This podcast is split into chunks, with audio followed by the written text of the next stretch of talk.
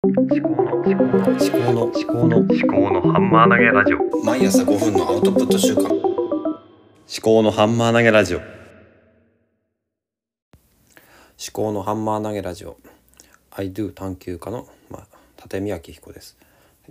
今日は何の話をしようかなって今ちょっと考えてたんですけどもちょっとうーんそうだな。と今まで、えーアウトプットのことについて、えーいろいろ話をしてきたと思うんですがまたこの音声配信についてあとちょっと YouTube のチャンネルについて少し考えていこうかなと思います。での音声配信なんですがまあアンカーというアプリとあのスタンド FM というアプリで同じ内容のものをどほぼ同時に更新しています。この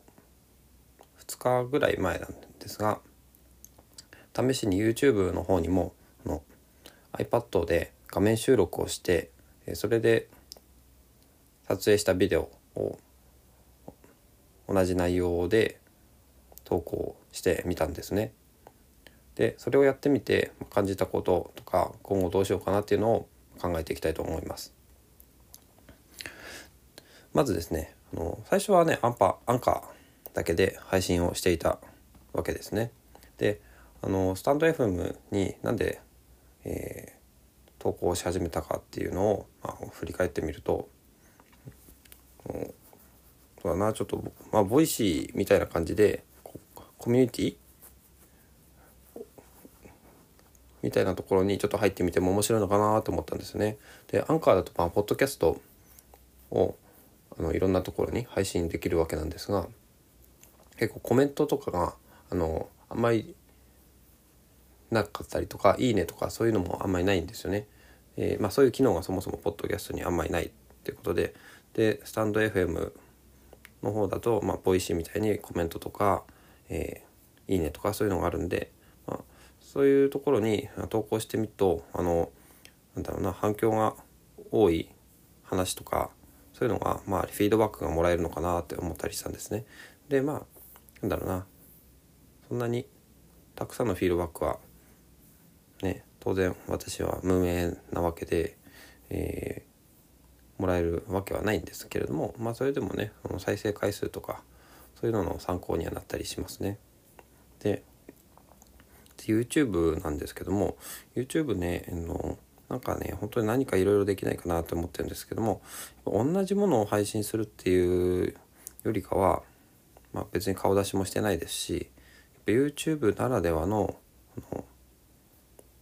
チャンネルを確立した方がいいんじゃないのかなと思うんですね。やっぱりその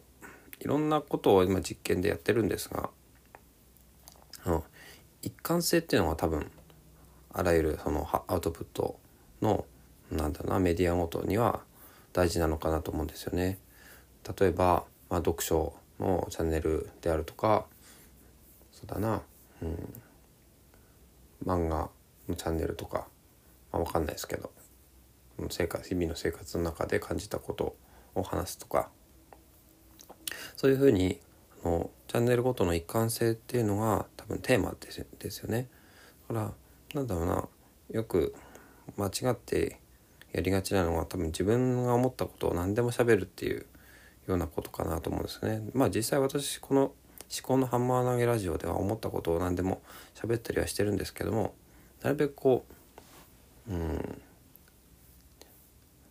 知的なあのし生産性とか、まあ、生き方とかそういうところにフォーカスをしていきたいなと思うんですね。何かこ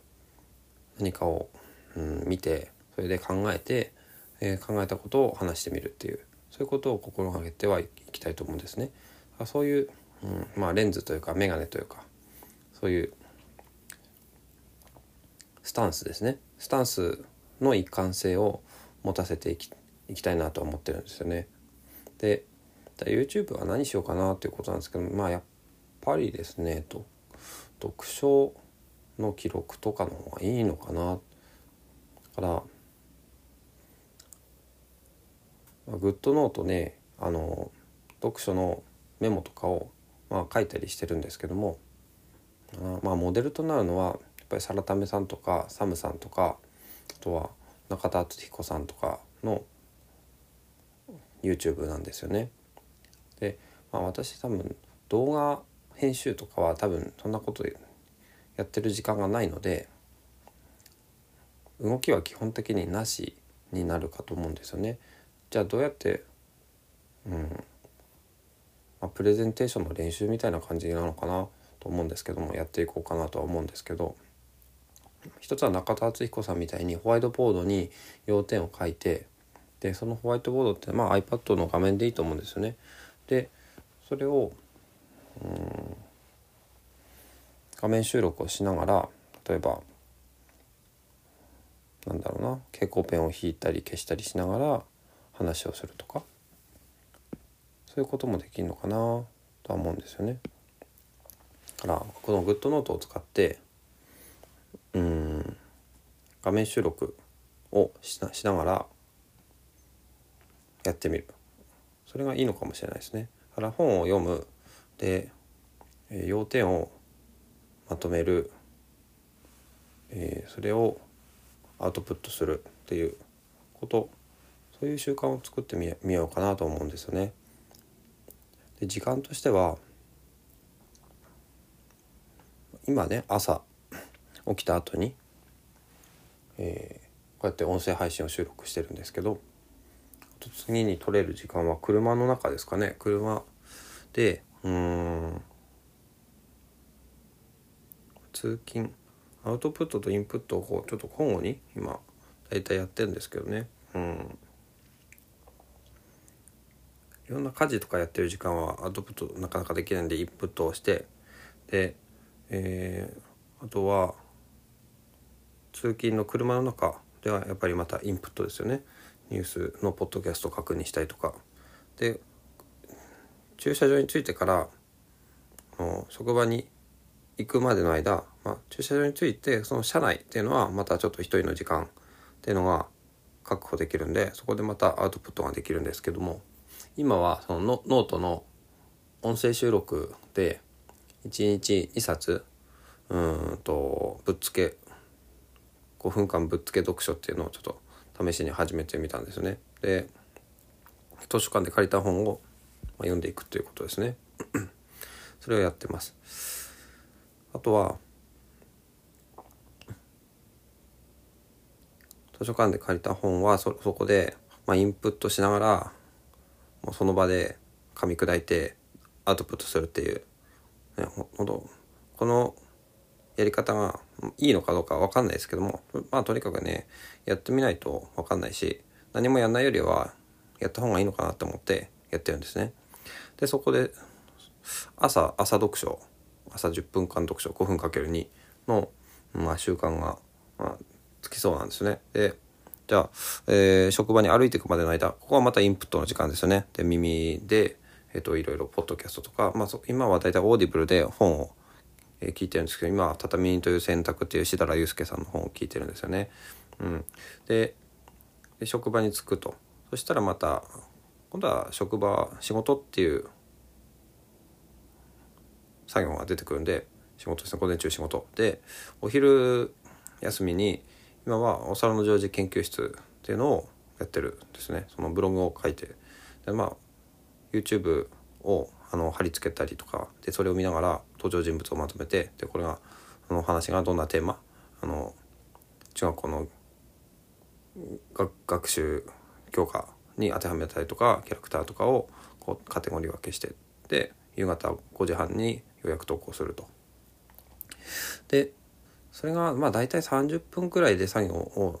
してるんですよね。で本当は昼休みっていうのは体力回復しなきゃいけないんであのちょっとね昼寝をした方がいいのかなと思うんですけども。そうですね。だから本当はね昼休みにいろいろ本とか読みたいなと思うんですね。Kindle とかで。なかなかそうとそれができてないですね。あとは今度次はやっぱ仕事夜仕事が終わってから帰るまでの間歩きながらまたインプットですよね。あのうんそうだな。またポッドキャスト聞いたり帽子聞いたりとかですかね。うん。あと車に着いてから、まあ、そこから車温めてで帰るわけですけどそこでそこでアウトプットできるのかなと思うんですね。そのタイミング。で家に帰ってからもう何もできないんで寝るまで。そこのタイミングをうまく使っていきたいなと思ってます。はい。じゃあまたいろいろ検討して話したいと思います。以上です。